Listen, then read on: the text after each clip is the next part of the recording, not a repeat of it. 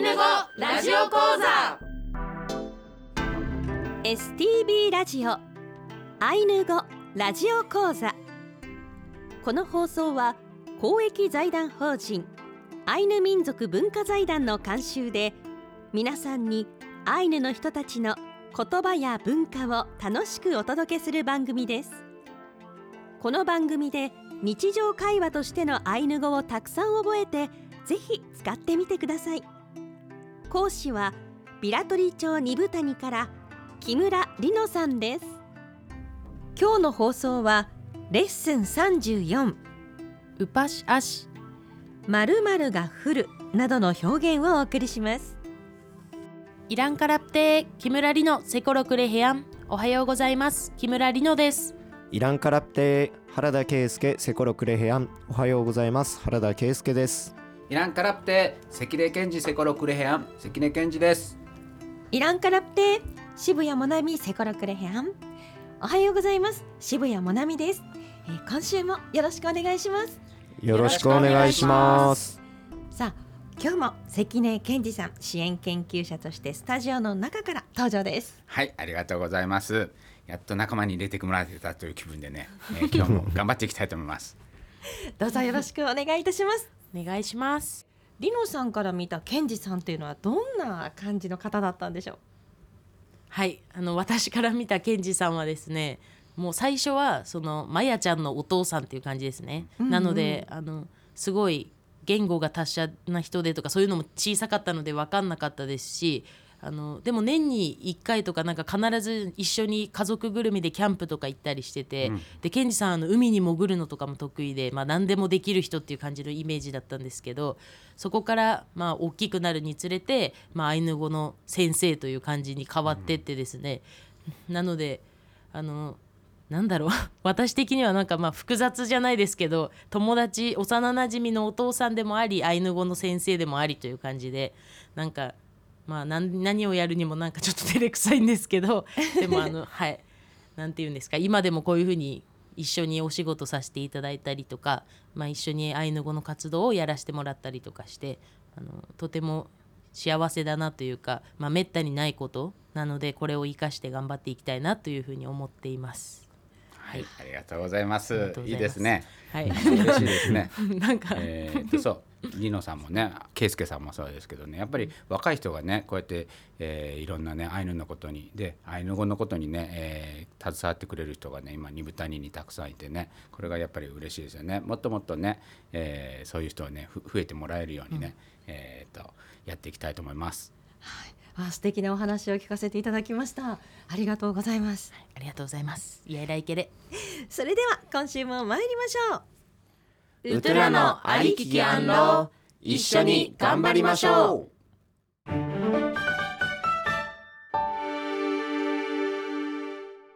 今回はレッスン34ウパシアシ〇〇が降る。などの表現をお送りします。うぱしあしあれが降ってくる季節ですね。そうですね。はい。本日の例文です。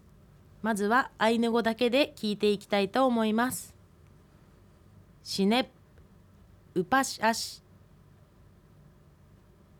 トゥアップトアシレレラアシイネカウカウアシアシクネイメルア。以上が本日の例文です。続いてアイヌ語と日本語で聞いてみましょう。シネウパシアシ1雪が降る。トゥアップトアシ2雨が降る。レレラアシ3風が吹く。イネカウカウアシ。4あられが降る。アシクネ。イメルア。5稲光が差す。今回はあの〇〇が降るとか吹くとか刺すとかなどのあの表現をご紹介してみました前回はあの天候とかのお話をしたのでなんかそれに伴って起こる現象みたいなものを今回紹介してみました。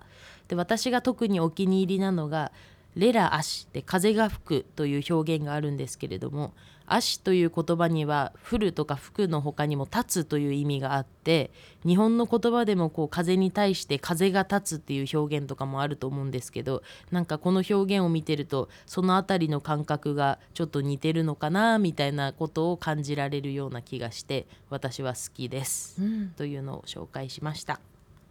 うぱし足ということで雪の季節なのでこの話題にしてみましたがはい。そうですね。まあ初雪の便りがもう各地から聞こえてくる時期ですよね。そうですね。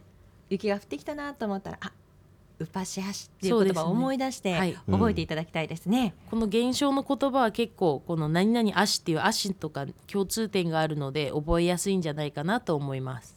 あのうぱしで思ったんですが、はい。雪虫あ。もううぱしがつくんですか？今一般的にはねね。うぱしききりっていう。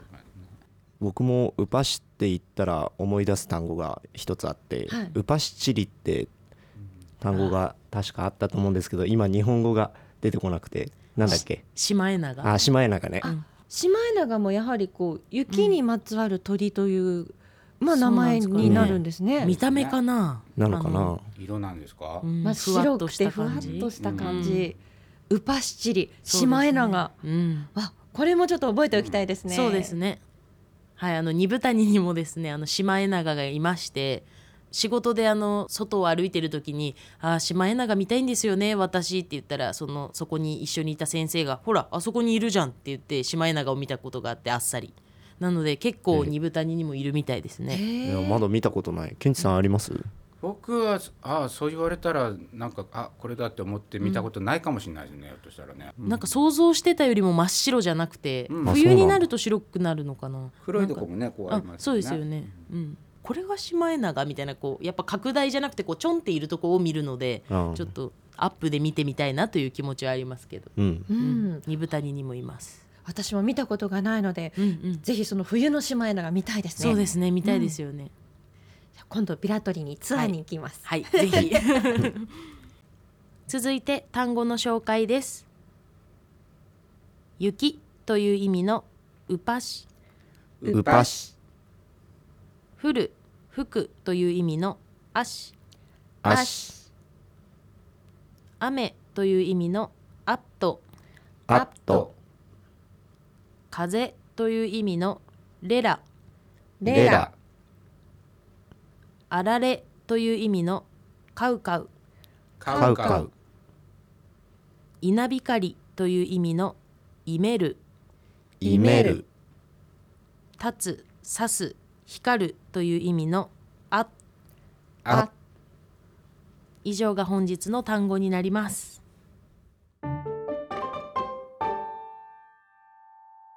コラム。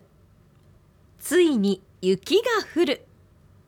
北海道はあの皆さんご存知の通り毎年たくさんの雪が降ります。で私の住んでいるあのビラトリ町は雪が多い方ではないんですけれどもそれでも毎年冬になると必ず雪が降ります。で初雪はなんだかやっぱり毎年見てても感動はするんですけど感動したのもつかの間であの雪が積もり出すと車の運転とか毎朝の雪かきとかあの家だけじゃなくて職場もやらなきゃいけないので本当にそういうのが億劫に嫌になります。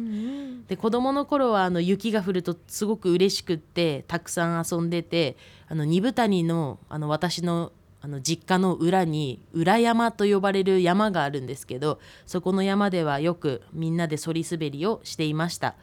でそり滑りと言いつつもそれよりあのお米が入っているあのポリエチレン素材の袋あれが本当によく滑るので雪であのそり滑りをする時はそれもぜひ試してみてほしいと思います。あのケンジさんはあの生まれ育ちが本州ですよね。はい、僕兵庫県なのでね基本やっぱり雪は降らないですからね、えっとこっちに来てねいやまあソリではねあ遊びましたよっていうかね大人ですけどね。あの子供と一緒にね、あそ遊びましたよね。アイヌ文化であれありますよね。ゆゆ鹿の毛皮って滑るやつ、あゆくるえちゃらせ、うんうんうん。なんか鹿の毛皮を敷いてこの雪を滑るみたいなのもあったりとかして。私はそれはまだ体験したことないんですけど、ケンチさんのあの授業でもやってましたよね、僕はねちちょっとねあのいただいたやつ持ってるのでね、うんうん。子供たちとやっぱり体験でねやることはあります、へーまあ実際はねあの米袋の方が滑ります。けどね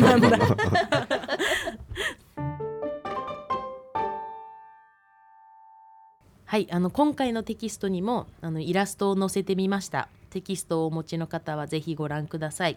今回ご紹介しているイラストはコンル氷のイラストを紹介しています。でこのイラストは令和4年度アイヌ語初級講座ビラトリ地区の受講生の皆さんがあのカルタを作るために描いたイラストになります。氷のことはコンルはい。っていうんですコンルねと言います。やっぱ雪が降るとあの気温が下がってくるっていうことで氷も必然的にこう出てくるかなっていうことで氷を紹介してみました。これはあの私のいとこの絵ですこの氷の絵はあの先週はね関根健二さんが描いた月の絵をご紹介したと思うんですけど今週のこの氷の絵は私のいとこのお姉が描いたものになります いとこだけどおね はい、いとこなのにお姉ですね。あのいとこ私一人っ子なのでいとこ3人がいるんですけどもうお姉ちゃんたちのように、うんあの私を可愛がってくれてて一番上のいとこをお姉と呼んでいますのでお姉と紹介しました。はい、それでは今週はここまでです。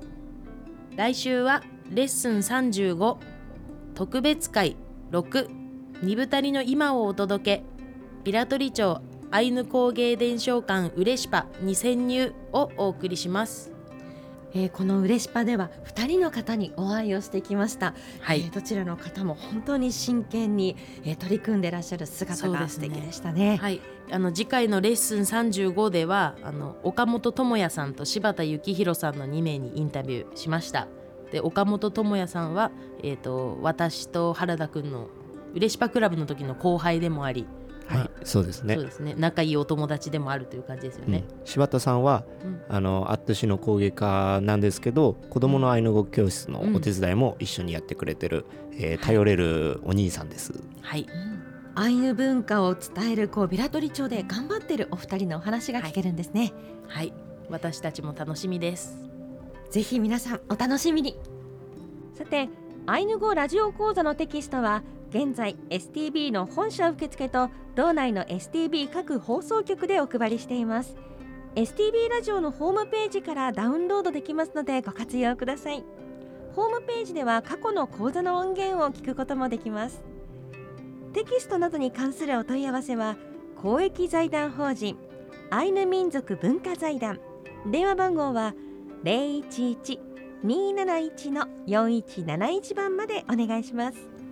アイヌ語ラジオ講座では皆さんからのご意見ご感想をお待ちしています。メールアドレスは ainu アイヌアットマーク stv.jp です。それではりの先生原田くん関根健二さんいやいらいけれ。ありがとうございました。いやいらいけれ。パックのね今週はここまでです。スイウヌカランローまたお会いしましょう。スイウヌカランロー